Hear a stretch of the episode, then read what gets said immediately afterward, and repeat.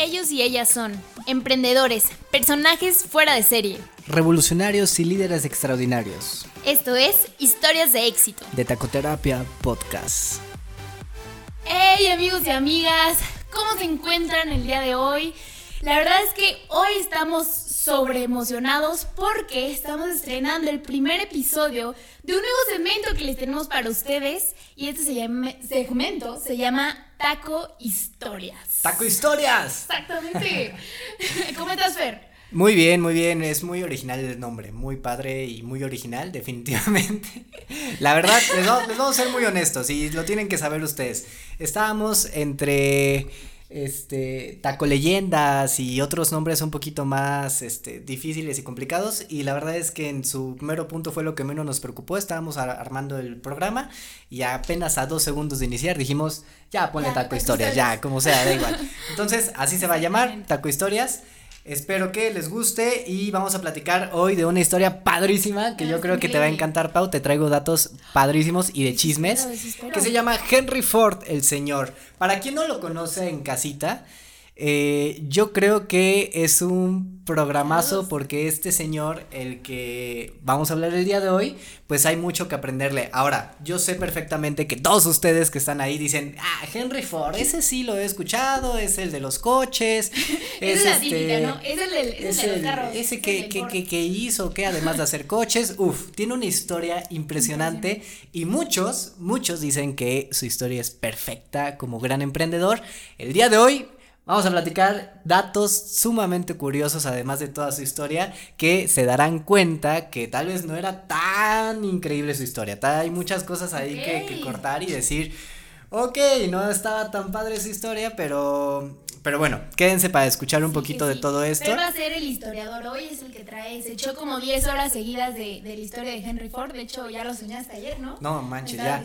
Llevo más de 24 horas seguidas escuchando a Henry Ford, se los juro, estoy a nada de ponerme a hablar con él, es neta, es, ya estoy, ya estoy en un plano en donde probablemente puede estar eh, hablando con él de, de en otra vida, en sí, en otro mundo, así como. no, me estaba mandando por WhatsApp como.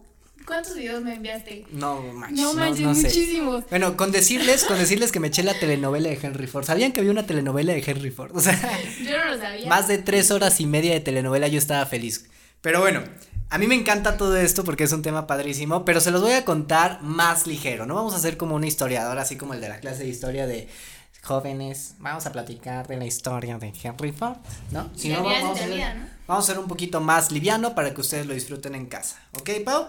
Entonces, me parece perfecto, ya quiero. ¿Quieres comenzar con esto? claro que sí, a ver, empieza a platicar. Primero que nada, vamos, vamos a, a, unos datos curiosos. Henry Ford es uno de los millonarios más excéntricos que hubo en la historia y sobre todo eh, fue en su momento el millonario más grande de todo el mundo, eh, de todos Estados Unidos y de todo el mundo. O sea, se convirtió en un millonario, macro millonario, y dejó una fortuna a toda su familia. Ah, cabe destacar que dentro de su familia, pues se mantuvo toda esta línea de dejar a los Fords, a pesar de que hubo mucha posibilidad de que no sucediera debido a que, ya te contaré en, en, el final de la historia, debido a que este señor por poco le deja la compañía a pues un trabajador de la empresa pero al final sí deciden que se quede en la familia Ford, ¿ok? Oye, tengo entendido, o sea, se supone que la descendencia de la familia Ford data de su historia en adelante o desde antes.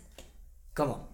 O sea, ¿qué? O sea, Ford, tengo entendido que fue el, el pionero de, de, toda esta onda y de la descendencia de su familia, ¿no? Económica. Ah, sí, o sea, Henry su Ford. no se dedicaba a eso. Exactamente, mira, ahí te va. Henry Ford nace en una granja así humilde, todo sencillo y tranquilo, en 30 de julio de 1863. Su toda su vida, su infancia fue una infancia padrísima porque hasta cierto punto, por, hasta cierto punto su infancia eh, llegó a ser un poquito normal, común, nada más que era un niño que se obsesionaba con toda la cuestión de mecánica. Eso sí, e-, era un ah, niño, no, no era el ñoño, porque nada más fue a la primaria y a partir de la primaria le dijeron, ¿sabes qué?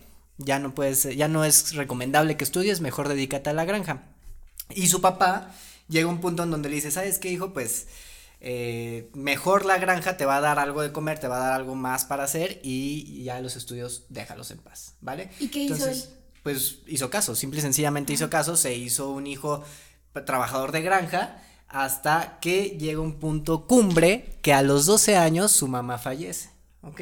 Entonces, cuando fallece su mamá, para él fue una ruptura fuerte, porque 12 años ya eres consciente del fallecimiento de tu madre, ¿no? Ya, ya tienes cierta conciencia y eso, eso golpeó demasiado. Entonces, dicen los psicólogos y los historiadores que poco después de que fallece su madre, él ve una máquina locomotora eh, dada por vapor. Te estoy contando que en esa historia y en esta época solamente se movían por caballos, ¿no? Todos. Claro. Entonces tú llegabas y veías una máquina que no se mueve por caballos y ¿cómo te pones?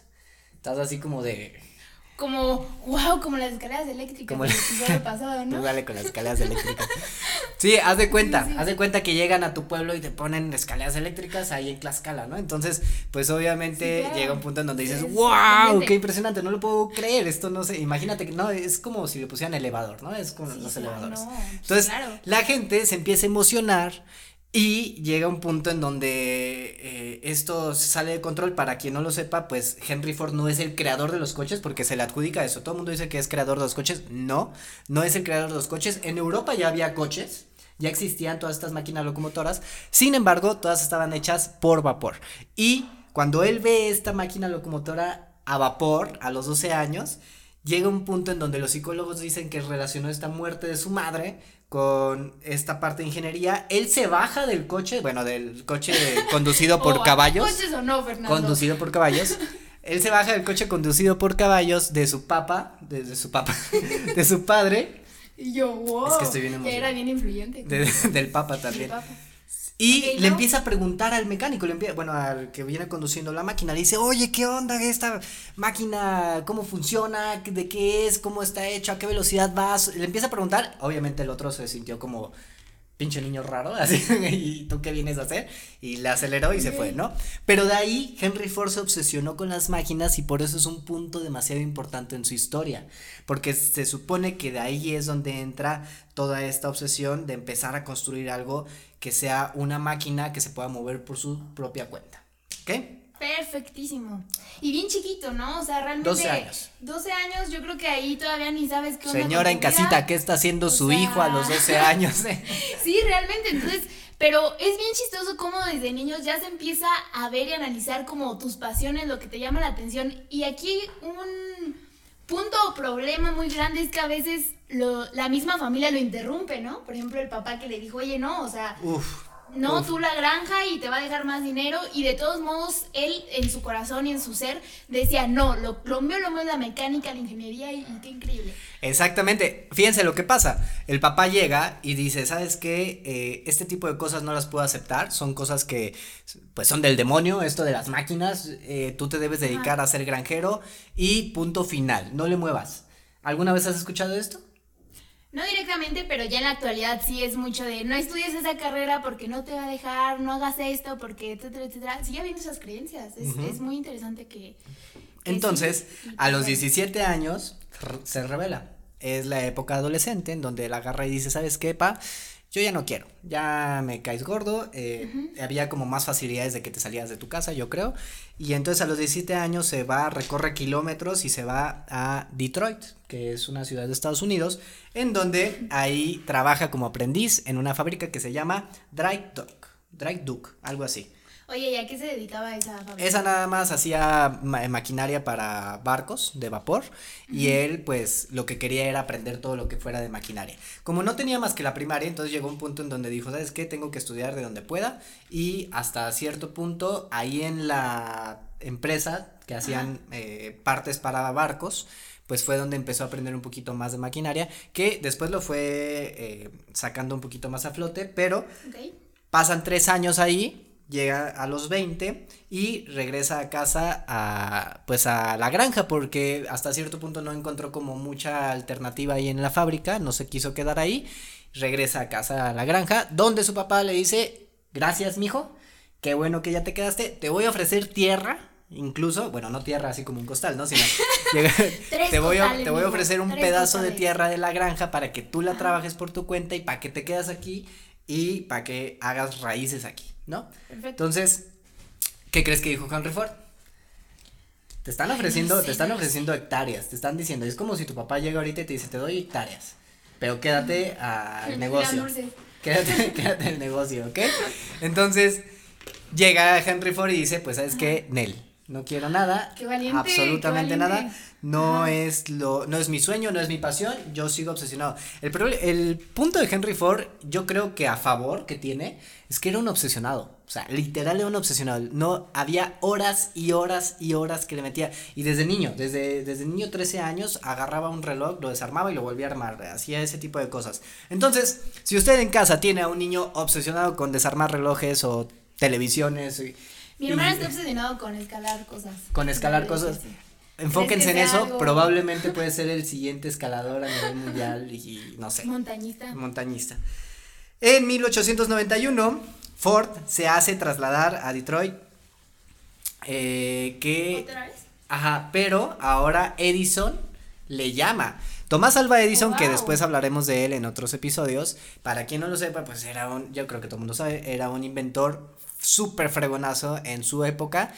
Eh, él era de business, él era un poquito más de business, le gustaba más la lana y todo, y ya tenía varios años ahí trabajando en la industria de invención. ¿no? Sí, sí, sí, Tenía sí, una compañía, sí, era muy influyente, era sumamente pff, eh, grande en su, en su entonces, y tenía Ajá. una compañía de electricidad, justamente porque pues, se fue el creador de electricidad, donde hacía varios inventos y él se llevaba las patentes, ¿no? Ahí es donde llama a Henry Ford y le dice, Henry, vente para acá, me gusta mucho que sepas de mecánica, que eres bien apasionado, vente para acá, acá trabajamos. Ahí se hacen muy buenos amigos. Sin embargo, pues Henry Ford dice, Nel, eh, como buen millennial, no quiso durar Pues no. mucho tiempo de No trabajo ahí, dijo, yo no quiero tener jefe. y empezó a, solito empezó a buscar su, su manera de trabajar por su cuenta. Mientras todavía estaba con Edison, él empezó a realizar una máquina de cuatro ruedas que no era un coche todavía, le llamó cuadriciclo. Y este cuadriciclo, este, pues tenía esta característica de que tenía las cuatro ruedas de bicicleta, ¿ok? Como Y que quiso juntar trabajaba, ¿no? Así. ajá, trabajaba ya con un motor. Mm. ¿Qué pasa para todo esto?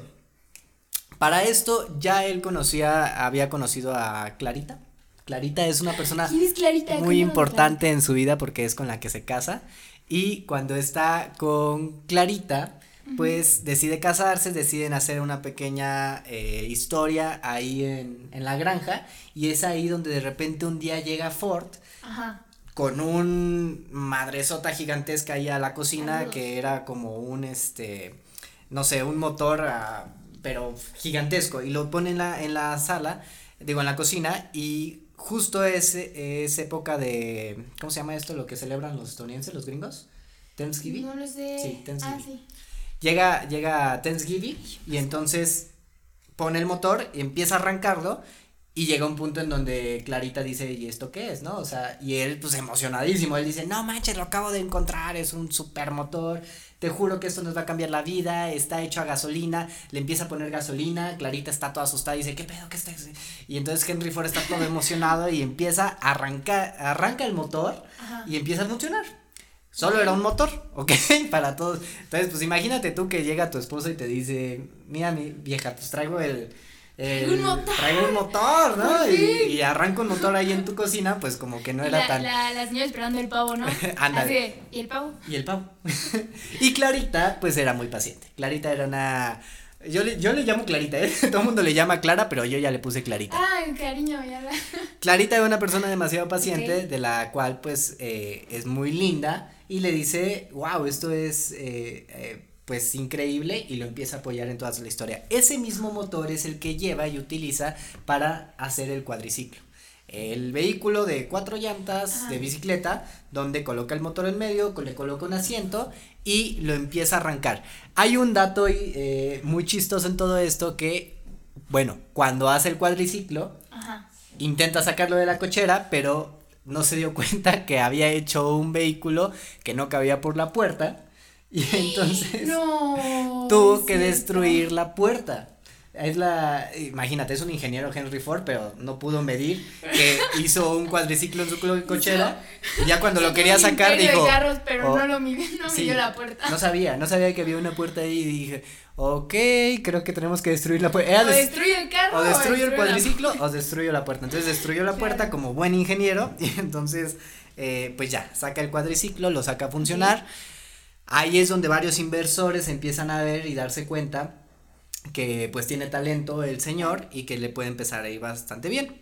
Entonces, en 1899 eh, decide dejar la sociedad de Edison y es ahí donde empieza, eh, funda una sociedad de automóviles de Detroit que es donde le dan el puesto de jefe de ingeniero. ¿Qué, qué pasa con todo esto? Pues llegan inversores, le dicen, pues sí me late tu coche, si está padre, hasta eso sí funciona, y como si arranca, funciona y todo, y es, era una época en donde pues había muchos inversores buscando hacer dinero de nuevas cosas que se venían y, y, lo del coche ya era algo que se tenía que llegar a Estados Unidos y alguien lo tenía que empezar a realizar. Ya se sabía que en Europa se realizaba desde hace años, entonces eh, pues a Estados Unidos se estaba quedando muy atrás en toda esta época, entonces los inversores estaban a la punta de ver quién hacía un coche para empezar a invertir y que se empezara a producir en cadena. De tal manera que llega un punto en donde le invierten, le dan esta compañía, le dicen vamos a crear esta compañía, no es dueño de la compañía como muchos piensan porque hay varios historiadores que dicen, ah, él se hizo dueño y todo, no, no, no, no, le dieron jefe de ingenieros, nada más.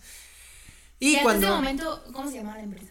Se llamaba, aquí lo traigo, Sociedad de Automóviles de Detroit, así se llamaba. Ah, ok, todavía no. No tiene nada que ver con Ford, con la compañía Ford. Entonces, le dan este puesto de jefe de ingeniero, él pues simple y sencillamente era un empleado, pero con un empleado de un alto rango, empieza a poner a trabajar a la gente, empieza a hacer todo bastante bien, pero llega un punto en donde la empresa no funciona y vendían de, ¿cuántos crees, cuántos coches te imaginas que vendían al año? Uno. Nah, tampoco, no te pasa. No, vendían de seis a siete coches al año. Seis a siete coches al año. Que también son muy pocos. O sea, realmente, ¿cómo vas a mantener una empresa con seis o siete coches al año? Me imagino, en ese momento era muy caro.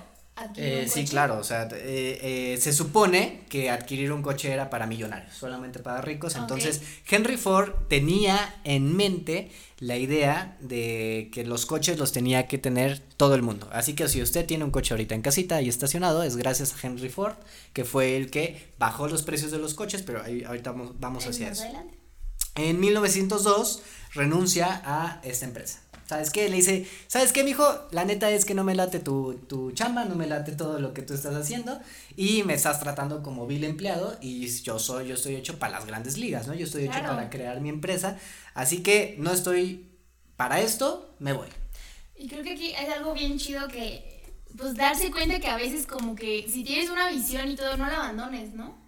Sea, porque está mucho el, no, pues tengo que seguir chambeando aquí, o, o promesas y promesas, y él dijo, ¿sabes qué? No, porque él ya tenía la visión de algo mucho más grande, y si él no hubiera hecho eso, probablemente hubiera sido seguido ahí, ¿no? En empresa, de empleado, y, Exactamente. y es como la intuición que, que muchas veces se nos olvida seguir, pero está... Que mucho era por ego, ¿eh? También. Él tenía, eh, lo que pasa con Henry Ford es que tenía un ego demasiado grande, en donde eh, él empezó a a sentir esta presión de que si no era el dueño de la empresa, pues no sentía como el poder encima. Entonces, también ah, está muy padre el pensamiento porque sí es alguien que emprende y decide hacer las cosas por su propia cuenta, pero sí se llevaba mucho por el ego. El ego era lo que traía. Ah, ok. Entonces, bueno. En ese momento tenía hijos, no tenía hijos, platícanos más, también queremos saber el chisme. A eso voy. Eh, ya tenía hijos, ya tenía su hijo primogénito y eh, ya estaba, sí, el junior, ya estaba casado con esta Clarita, ya iba todo bien en su familia. Te tengo que contar un chisme que probablemente no lo sabías. Henry Ford le es infiel a Clarita, ¿ok? Clarita, la mejor persona del mundo, le es infiel. pero, pero, pero, aquí no es el chisme de que sea infiel, el chisme es que Clarita lo supo. Y lo sabía, y lo seguía sabiendo, y escuchaba las conversaciones por teléfono de Henry Ford. Es así, no te las ¿En serio? Es que, es que tengo que hacerle, tengo, tengo que hacer datos sumamente importantes para Pau, porque Pau es de las de, de ventaneando, de las que les gusta el chisme. No, y este, pero a ver, ¿qué pasó con Clarita? Y Pau se sabe muy bien la historia de Henry Ford hasta cierto punto, entonces le tengo que estar soltando ahí algunos datos que para dice. que me mantenga así, súper atento. No, sí, e, ella sabía todo, ¿eh? Todo, absolutamente todo, ¿eh? Ella escuchar, antes los teléfonos pues eran estos de que tú hablabas por aquí y escuchabas aquí, no, no, era un ladrillo Nokia Music, no, no, Pau. No, no, no, o sea, sí existía, o sea, más adelante obviamente eso todavía. No, mucho más adelante, no, estos eran como el ah. micrófono justamente, pero aquí le soltaba, le agarrabas ah, una y te ponías aquí en la oreja, ¿ok? Pero estaban conectados entre toda la casa. Henry Ford en las noches hablaba con su amante, que no voy a mencionar su nombre porque es una maldita, y este. Oh. Y. No, no es cierto. no, no lo voy a mencionar porque no me lo sé. No, nadie, no lo encontré el nombre, la verdad, de esta señora. Pero hablaba con su amante por las noches y Clarita, pues, escuchaba en el teléfono las conversaciones. Y de hecho, eh, pues, en varias ocasiones Henry Ford salía, según él, a ir a trabajar a la empresa y realmente, no, sí, no, yo me sé todos los chismes. Señora, quédese por favor, porque me sé los chismes que no se imagina. Este, y aparte de esto, pues ella, escuchaba en la conversación cómo se iba a ir a ver a la, a la mujer. O sea, ella, él, decía, sí, ahorita ya voy para tu casa. Y agarraba y le decía, pues, eh, Clarita, voy a la empresa. ¿No? algo Tengo, que ir a hacer algo con el motor. Y se iba. Y entonces llegaba un punto en donde Clarita pues dejaba fluir la situación. O sea, dijo, ok, oh, ok. Fíjate, pasó algo muy importante, que llegó un punto en donde Clarita lo descubre, Henry Ford se da cuenta que lo descubre y le dice Henry Ford, este, perdóname, lo siento, bla, bla, la, la típica, pero Clarita le dice, no tienes nada de qué pedirme perdón. O sea, tú me has puesto, tú me has sido infiel toda la vida con tus coches. Y así, y todo, ¡wow! Así que el hecho de que, eh, así le dice tal cual, ¿eh? Textualmente, porque yo hablé con Clarita hace rato. le dice textualmente. Sí, lo creo, así como eh, así le dice textualmente. Ah, no me sorprende que me seas infiel con algo tan insignificante como una mujer. Así lo dijo. Con algo tan insignificante con una mujer. Entonces, si tú me eres infiel con algo así, pues ya es problema tuyo, o sea, siempre me has sido infiel con tus coches. Entonces, ahí nos dice mucho de que la relación de obsesión de Henry Ford con los coches, pues realmente no le, no le iba tan bien en la familia, o sea, no era tan viable y hacía este problema. Entonces, pues sí, definitivamente era una relación difícil. aún así, todavía duró bastante tiempo en este, en este proceso de amante, cuando ya Clarita sabía y Henry Ford sabía que Clarita sabía. Aún así duró bastante tiempo y siguieron con todo esto. Bueno, ya, volviendo a. ¿Te gustó el chisme? Claro. ¿Eh? bueno, no me gustó, pero está bien. Es parte de la historia y de conocer perfectamente al personaje. Nosotros nos adentramos, ¿eh? No crean que este segmento es ah, Venga, Fíjate, en 1903, 1903 eh, hace dos vehículos de carreras porque pues obviamente ya cuando renunció a esta empresa decide hacer dos vehículos de carreras porque, porque en ese entonces se competía mucho por cuál era el vehículo más rápido, ¿ok? ¿Cómo funciona esto? Pues si tú hacías que tu vehículo o demostrabas que tu vehículo era muchísimo más rápido que los otros, ibas a tener bastante bastantes patrocinadores e ibas a tener eh, un punto en donde te iban a dar dinero para que hicieras lo que quisieras hacer. Entonces Henry Ford se enfoca en construir coches de carrera inteligentemente para conseguir eh, algún... Eh, sí, sí, sí, para, algún inversionista. Y fíjese, ahí hay una lección grande, ¿eh? Todos aquellos que están buscando inversionistas, pues a veces uno se traba y nada más dice que voy a hacer un negocio, voy a, voy a crear un negocio y voy a buscar un inversionista, voy a ir a tocar puertas, ¿no? Y no, Henry Ford, en vez de ir a tocar puertas, atrajo a los inversionistas, hizo que el inversionista llegara y dijera, yo quiero invertir en ti. ¿Y cómo lo hizo? Pues construyendo algo que el inversionista se sorprendiera. ¿Va? Ahí se las dejo como lección. Entonces construye estos coches, se llama 999 el modelo, gana por media milla, deja los coches, o sea, es, ah, es otra victoria para Ford. Y ahí, trabajando con esta misma empresa? Eh, no, ya había renunciado, ya había renunciado. Ah, ok, O sea, ya, había renunciado, pon atención, Paula. Es que me dices como... Ya, ya había renunciado de los automóviles y él por su propia cuenta hace el coche. Él ya no trabajaba en ningún lado. Entonces, cuando hace esto, en, llega el inversionista, decide invertirle en él y ahí sí, señora, ahí que nos está escuchando en casita, logra construir a la Ford Company. Porque ya el inversionista dice, ¿sabes qué? Le meto dinero, seguimos, sigue siendo dueño de todo esto, pero, pues, bueno, el inversionista es dueño, pero tú, Henry Ford, ya te voy a dar todos estos puestos, director general, ingeniero en jefe, tal, tal, ingeniero, así le dan todos los puestos y aparte te hago presidente de la empresa. Entonces, con todo esto le pone el nombre de Ford y ya es donde construye esto y le va bastante bien porque en el primer año hay unos datos que dicen que vende 500 coches y hay otros datos donde dice que vende más de 1200 coches en su primer año. Entonces, quédese con el que usted quiera, pero al final le va bastante bien. Wow, Les- ok. le, le va bastante bien y empieza a producir bastantes coches. Sin embargo, Ah, algo interesante, o sea, en este proceso del carro, hasta este punto, cuéntanos un poquito más de ese proceso, o sea, cuánto tardaba en hacer un coche, eh, eso, eso. ok, eh, en ese entonces un coche tardaba 12 horas. Estás viendo mis notas. No, pues conozco. Ay, señora, ay, La historia, todos los que nos están viendo, todos los que nos están viendo en 12 casita. horas. Aquí, de este lado tengo las notas, así se los voy a enseñar. Tengo, no les voy a enseñar mi letra, está muy fea, pero aquí tengo las notas, aquí tengo los datos y la línea del tiempo, pero Pau está aquí cerca Es que de mis sí, notas y de repente, historia, si se han dado cuenta en el live, está asomando la, este, la vista aquí a...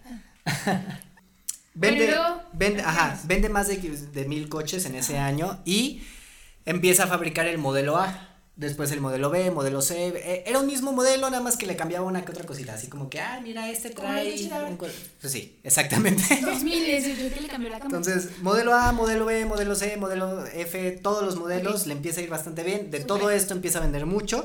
Y en 1909, hasta 1909, fíjate, cinco años después, es donde hace el modelo T. ¿Ok? Porque Importante el modelo T. es demasiado importante porque resulta un punto en donde sus modelos A, B, C, D empiezan a ser muy monótonos, empiezan a ser el mismo modelo y la gente ya no le empieza a gustar tanto y aparte era un poquito difícil de fabricar porque lo hace en 12 horas, ¿ok? 12 horas. Ahora sí me sorprendo. Ahora sí, sorpréndete. 12 horas. Realiza el modelo T, pero con la esperanza de que este modelo T se pudiera hacer un poquito más rápido, ¿de acuerdo? Ok. Entonces, cuando lo intenta, intenta buscar varias maneras. No creas que fue de la noche a la mañana. En, la- en las historias te lo platican así, te dicen, ay no, ¿sabes qué? Este, eh, de repente de ahí de la nada empezó a generar una maquinaria gigantesca y empezó a hacer, este, un montón de modelos rapidísimo, ¿no? Y no, no fue así. Realmente tardó como cuatro años en realizar y generar lo que se le llama la cadena de montaje.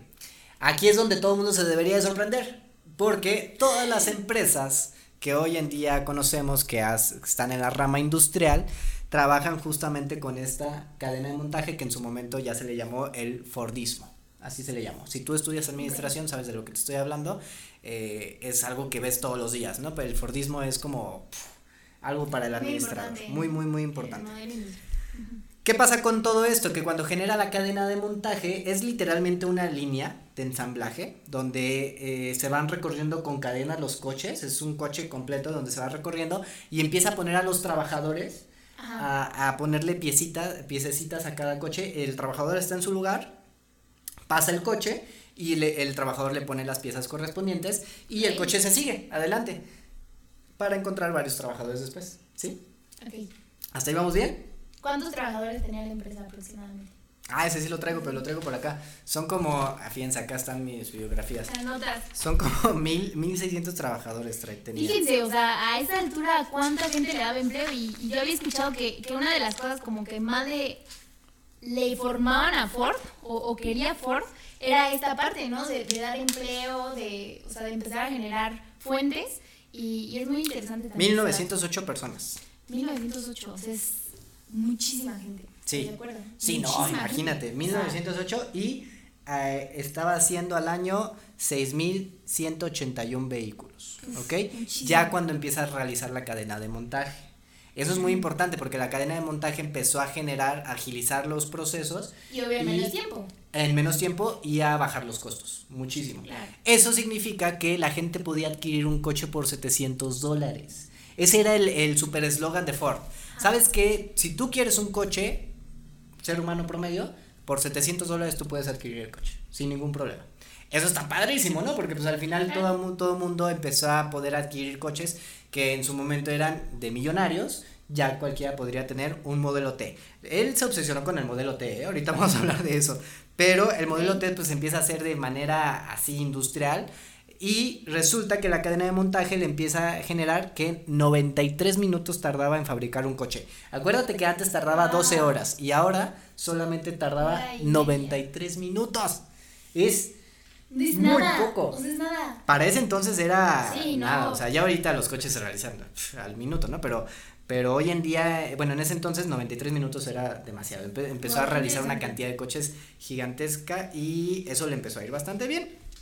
Resulta que con todo esto y al, al disminuir los, los costos, a Ford se le ocurrió una gran idea debido a que las personas estaban muriéndose en su trabajo, ¿ok? Ahí les va, se las explico.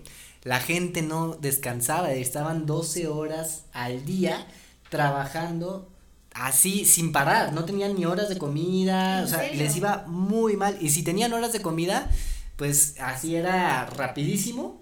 Y de hecho hay una película muy padre de Chaplin donde él intenta vender un este modelo de, de que los trabajadores puedan comer en su en sus jornadas laborales. Eh, él hace un modelo, una maquinaria en donde se supone que la misma máquina es un robot que le da de comer al trabajador para que el trabajador pueda comer en cinco minutos, es lo que vende. No Fíjense, fíjense a qué, a qué punto Qué se, vivía en ese entonces. El obrero.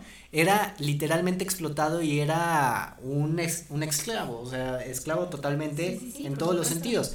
De tal manera que si tú hacías que el obrero comiera en cinco minutos, ya tenías un exitazo. Era algo muy bueno que tú podías generar. Entonces, estaba muy padre eso. Entre Y- comillas. Sí, no, por supuesto, porque al final realmente eh, esto era inhumano. Entonces la gente se empezaba a desmayar, había gente que se moría, había gente que le empezaba a reclamar en sus, este, en, eh, cuando Ford iba caminando hacia la empresa, de repente gente lo topaba en el camino y le decía, por favor, deje eh, que mi esposo pueda comer, deje que mi esposo pueda, llega al trabajo y o sea, llega, digo, llega a la casa y se está muriendo el pobre, no puede ya ni respirar, o sea, le empezó a ir muy, muy mal a la gente que trabajaba con él. Entonces, ojo con eso, porque la verdad es que sí fue muy fuerte eso. De tal manera que Ford, como gran héroe, dice, ¿sabes qué? Pues vamos a cambiar los sueldos y las horas laborales. Entonces, reduce, eh, digo más bien, aumenta los sueldos a 5 dólares el día, ¿ok? ¿Y cuánto era? Antes como ganaba, 2.50, antes ¿no? ganaba 2.50 Antes. dólares al día Eh. por 12 horas o 10 horas. Claro. Ah, entonces llega, dice, dice Ford, ¿sabes qué? Vamos a hacer turnos de 8 horas por 5 dólares al día. Era una lanotototota y por mucho men- menos tiempo de trabajo. Entonces, Claro. pues la gente, esto también Ford era, era plan con maña, porque lo que él quería era que la gente ganara lo suficiente para poder comprar sus coches. Entonces él dijo, ah, pues lo que voy a hacer es que todos en la empresa pueden comprar un tipo. coche, ¿no? Sí, no, o sea, no, no, no creas que lo hizo así tan, tan amoroso, ¿no? Tan lindo, ay, No, voy a ayudar final- a cambiar el mundo. No, no, no, no, no, también era plan con maña para que tú pudieras ganar más y pudieras comprar el coche. Resulta que esto es un cambio en la industria porque hace que todas las personas y todas las empresas, todos los empresarios empiecen a, a reducir sus horas de trabajo y aumentar sus eh, pagos. ¿Vale? Hasta aquí. ¿Alguna duda, Pau? Te veo muy callada, te veo muy seriecita, como que... No, estoy, estoy muy interesada. Es, es bueno volver a recordar esta historia. Bueno. este. Hay un punto muy importante aquí porque Henry Ford se obsesiona con el modelo T. Esta tampoco te la sabías. Diez años después de que Henry Ford crea el modelo T, o sea, el modelo T duró años, años, años, así como no tienes idea. Y diez años después de que Henry... eh, Ya, ya me surgió una duda, pero ¿qué? sigue. ¿Cuál? No, no sé. No, no, dale. Ok, 10 Yo años de que, de que Henry. Ford eh, hace el modelo T, su hijo, que ya empezaba a tomar así posesión en la empresa porque ya tenía una edad un poquito grande, ya tenía unos veintitantos años, eh, a escondidas empieza a hacer un diseño nuevo para su papá. Entonces, Ah, pa, excelente. se lo muestra, se mete con la gente de la empresa y le dice, vamos a trabajar y vamos a hacer este nuevo diseño para mi papi porque quiero que mi papi se sorprenda de todo esto, ¿no? Excelente.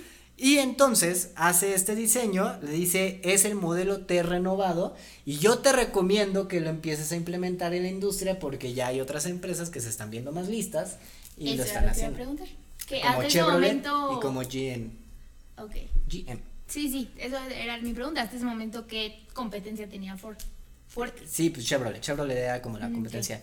GM era como una competencia también fuerte, pero Chevrolet era la que le estaba dando en su madre. O sea, la neta es que, pero lo que pasa es que Chevrolet empieza a hacer modelos distintos.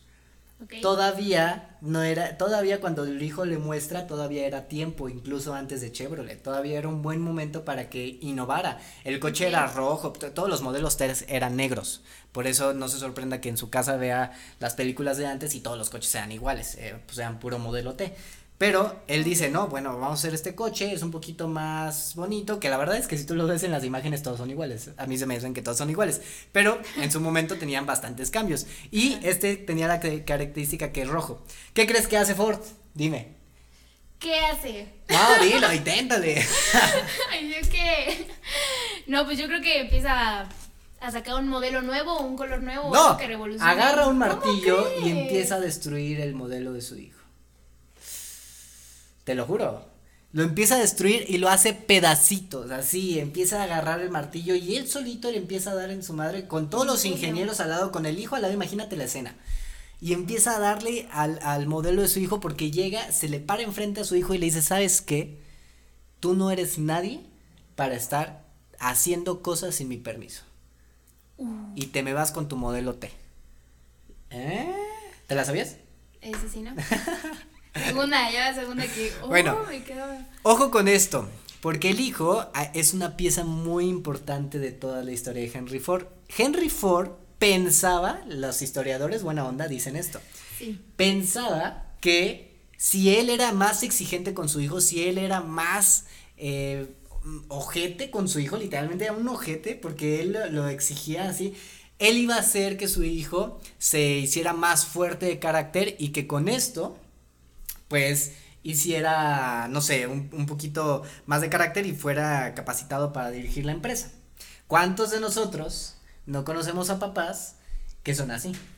Sí, al final, o sea, creen que hacen lo mejor, ¿no? Si yo le hago esto a mi hijo, si yo lo trato así, si yo le voy a hacer que mi hijo sea más fuerte, más, y tal vez no. El carácter de, de, de su hijo definitivamente no tenía nada que ver con el carácter que era Henry Ford y eran muy distintos. Entonces ahí es donde Henry Ford entra en, en, un conflicto y sigue queriendo hacer que su hijo, o sea, por eso destruye el coche, por eso lo ataca así, por eso le dice, porque él quería que su hijo se hiciera fuerte de carácter y enfrentara a Henry Ford, que en su momento sí lo hizo, pero Henry Ford se ponía todavía encima.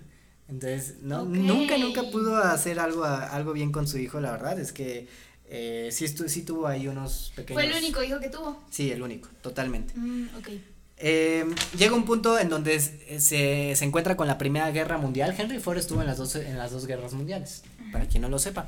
Se encuentra con la Primera Guerra Mundial y en la Primera Guerra Mundial Henry Ford empieza a tratar de detener esto de tal manera que incluso va y viaja con el presidente, va y hacen varias cosas donde Henry Ford, eh, como influyente, porque ya en este entonces ya era un influyente a nivel mundial. Quiso destinar como recursos, ¿no? quiso destinar recursos y también, pero eso fue después cuando ya se hizo la guerra.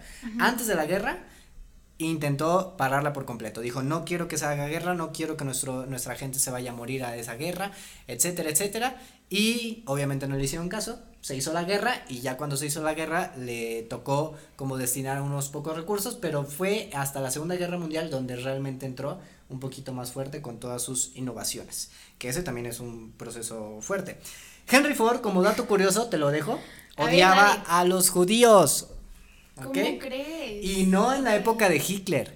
Henry Ford odiaba a los judíos desde mucho antes y los odiaba porque pues porque ellos él decía que eran los dueños de todo el dinero, que eran los banqueros, que eran los de Wall Street, los de Wall Street y que eran los que se encargaban de hacer todo este tipo de cosas que que oponían y que iban en contra del empresario, ¿no?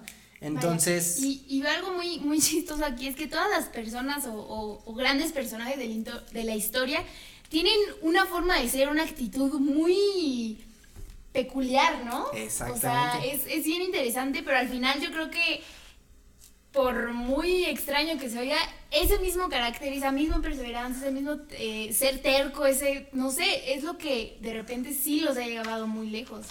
Y pero aquí, pues bueno, al final vamos a hacer como un, una, una conclusión, una reflexión de qué es lo mejor y lo que pudo haber Mejorado, Henry Ford. una parte importante de Henry Ford es que en 1919, eh, fíjate, traigo las fechas y todo, ¿eh? Señora, ¿cuándo va a encontrar esto en su casa?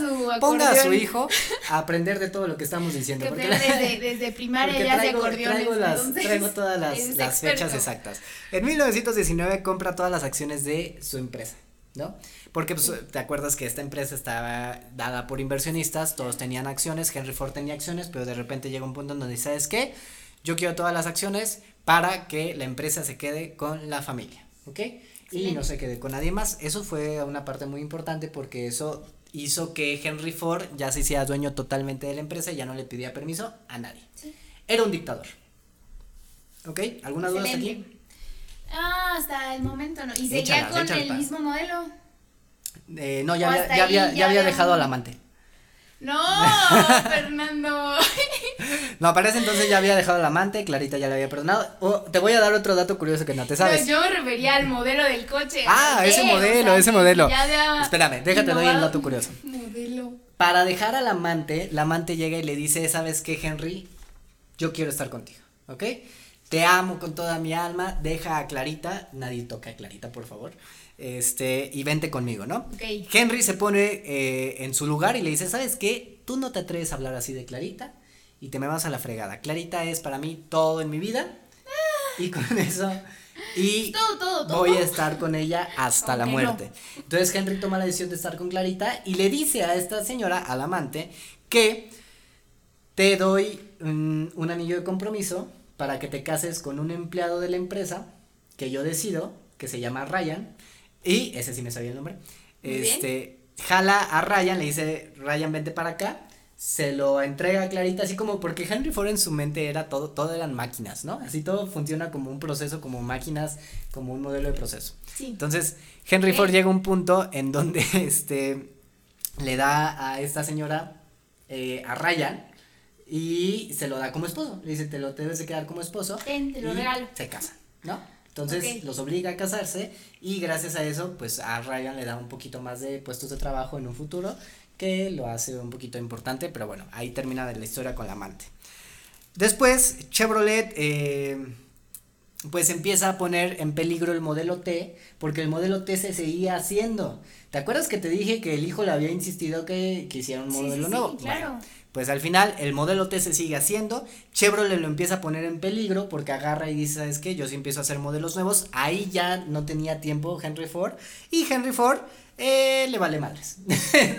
Siguió sin hacer modelos, yo él dijo, no, ¿sabes qué? El modelo T, un hecho, un hombre hecho a la antigua, ¿cuántas veces nosotros en una empresa no nos trabamos con una sola idea? esto me ha funcionado toda la vida y esto va a seguir funcionando toda la vida. Y es que, por ejemplo, ya, bueno, ese era en ese momento y estoy segura que no le funcionó. Mm, para nada. Y, y, ahora mucho más por la era de, de, la misma velocidad de la transformación, ustedes como empresarios y como emprendedores ya tienen que hacer una pre-innovación, o sea, estar dispuestos y puestos a innovar antes de que pase algún suceso que, que sea nuevo. Exactamente. Estoy hablando de 1920. En 1927, siete años después, decide decir Henry Ford por su propia cuenta, haz de cuenta que el hijo nunca existió, por eso el hijo... Ah, tengo eh, una gran ¿Sabes qué? Fíjate que el modelo T no funciona tanto, carnal.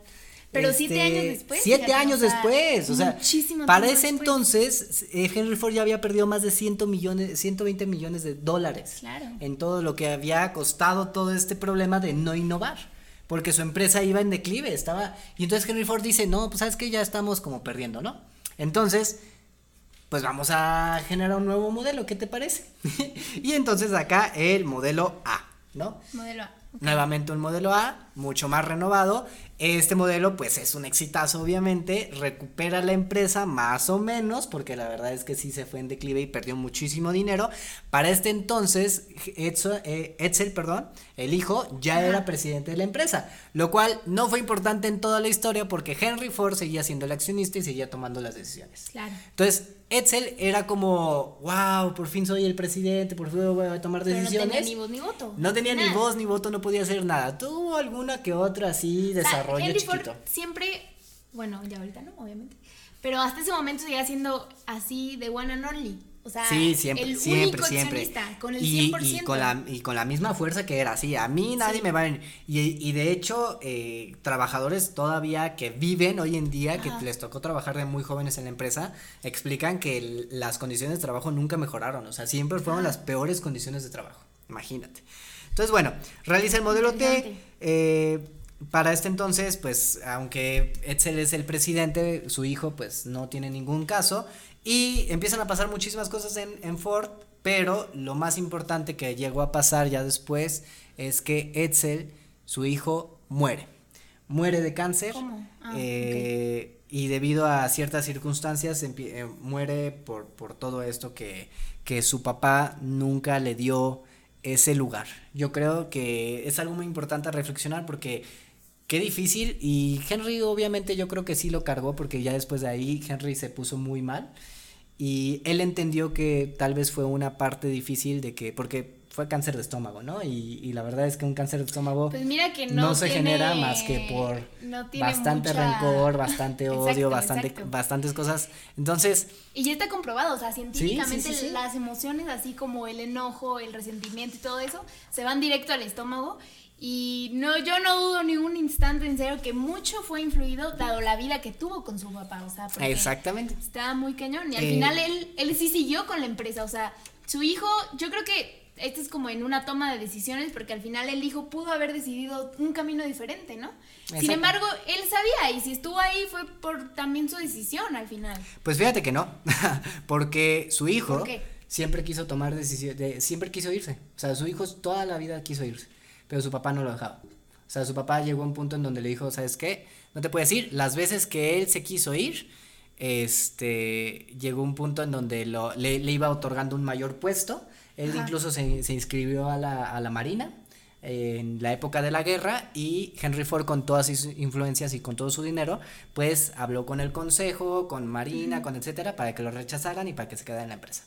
Pero yo creo que al final siempre Sí, o tiene sea, la decisión. él, él se O quedaba, sea, él se quedaba más que nada porque tenía miedo de que su papá le fuera a dar un paro cardíaco de que él decidiera irse y dejar la empresa y sobre todo porque él sentía la obligación de quedarse con la ahí. empresa. Además Pero era el, él el único hijo, ¿no? El, el heredero. al mucha gente que era fiel a este Edsel eh, se mantenía en la empresa solo porque Edsel era una muy buena persona. eh, todo el mundo lo quería en la empresa. Entonces él se mantenía en la empresa, toda esa gente, porque pensaban que un día se iba a morir Henry Ford y Edsel se iba a quedar.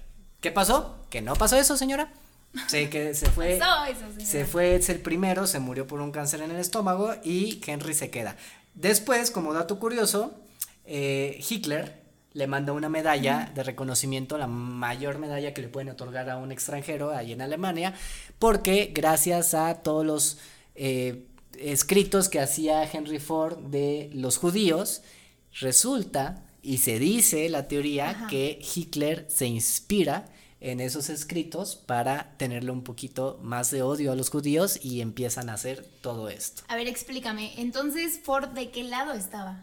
Porque Ford, no, odiaba Ford, a los judíos. Ford odiaba a los pero- judíos y era un racista con los judíos, pero no era un racista completo, porque en su empresa incluso fue de las primeras empresas donde a la gente eh, de raza negra empezó a, a- a dejar A trabajar, sí. y de hecho claro. hubo un tiempo en donde se le hicieron una huelga y le dijeron, yo no pienso trabajar con alguien de raza negra, ¿no? Le decían los empleados. Y él dijo, pues a mí me vale, o sea, el, el sudor de, un, de, un, de alguien de raza negra y el sudor de alguien de raza blanca es exactamente lo mismo para mí. Ok. Entonces, él no era racista por completo, pero a los judíos sí los odiaba desde 1920. Y entonces empieza a hacer estos escritos y dicen que Hi- Hitler se este, motivó con estos escritos para tener un poquito más de odio sobre los judíos. Híjole, qué difícil. Yo creo que aquí también algo, algo muy interesante es que siendo un personaje con tanta influencia, ¿hasta qué punto puede llegar, no? O sea, yo, yo siempre he pensado que el poder, eh, ya sea de palabra, adquisitivo, de comunicación, de lo que sea, de jerarquía o, o XY, es sumamente importante porque conlleva este compromiso y responsabilidad no solo contigo, con tu empresa y con lo que te rodea, sino con tu mismo contexto, incluso país. O sea, esto, esto está muy cañón. Henry Ford muere, le deja la empresa a su nieto y aquí va la parte más importante del podcast porque eh, es hacer dos reflexiones, ¿ok? dos cosas buenas que Henry Ford pudo, bueno, más bien hizo, y dos cosas que pudo haber mejorado, yo creo, ¿no? Como buen empresario. La primera, si me dejas decirla, es este, es como esta parte en donde él genera un proceso administrativo fuertísimo para toda la, la industria y eso es una innovación que le ayudó muchísimo a la era industrial a generar más eh, contenido, más creación, más inventos, etcétera, etcétera. Y eso pues fue idea de él y se le adjudica totalmente a él, además de las 166 patentes que tiene. ¿Cuál otra podrías decir tú? Yo creo que me voy a ir mejor por algo que pudo haber hecho diferente para estar como más en línea. Y, yo creo que es sobre todo por esta parte de, los trabajadores. Eh, yo creo que pudo haber tomado mejores decisiones. Al final, yo creo que el sentido común siempre ha estado en, el, en la humanidad. Entonces, si, si, los trabajadores se desmayaban, morían de, de, cosas, no iban a ver a sus familias trabajando tanto, yo creo que era cambiar un poquito esta idealización, ¿no? Al final, el cuate estaba ayudando a, a, la guerra, que, mandando innovaciones para que se terminara, etcétera, etcétera, ayudando a Estados Unidos en su momento cuando formó parte de, y todo, pero es como compañero, o sea, primero era ver por los tuyos, o sea, mejorar primero tu contexto en el que estás, o sea, tu núcleo familiar, social, económico, para ya después poder poner tus recursos y, todo el capital, incluso humano, a, disposición de otros, de otras Esa es definitivamente muy importante. Es así, cosa que pudo mejorar. Otra cosa que hizo bien, yo creo que es mucho la parte de ser un perseverante, de ser un terco. o sea, él, él en ningún momento se rindió. Hasta los 40 años fue cuando funda su empresa, Ford, ¿no? Entonces, imagínate 40 años de tu vida, porque él desde los 12 hasta los 40 insistió con hacer un coche. Claro. ¿Qué, cuántos, de, ¿Cuántos de nosotros no nos rendimos a la primera? No nos rendimos. es más, ¿cuántas personas hoy en día de 40 años que nos pueden estar viendo, pues ya se rindieron con este sueño que tal vez tenían a los 17, 18? Y eso es muy importante porque pues no, no te va a llegar el éxito de inmediato, ¿no? Y nosotros a veces como millennials pecamos mucho de eso, de que pensamos que el éxito debe estar aquí, en la puerta de la esquina. Entonces, el éxito le llegó hasta los 40 años y apenas empezaba. Ok, y otra cosa también para ya eh, terminar este capítulo, que qué pudo haber sido distinto, yo creo que definitivamente la parte de la innovación. Eh, en el sentido empresarial, la innovación es algo sumamente importante, es algo que, que, tiene que ser un predecesor de lo que vas a hacer a futuro, o sea, tiene que estar en tu modelo de negocio sí o sí. Entonces, eh, quizá estas empresas, digo, ya ahorita pasa poco, realmente en las macroempresas ya pasa poco, pero eh, esta observación es como para las pymes también, que de repente como que tienen arraigado muy sus valores y sus cosas de, del pasado. Entonces, no, también es ahí ponerse las pilas y empezar a eh, producir esto mismo, ¿no? Exactamente.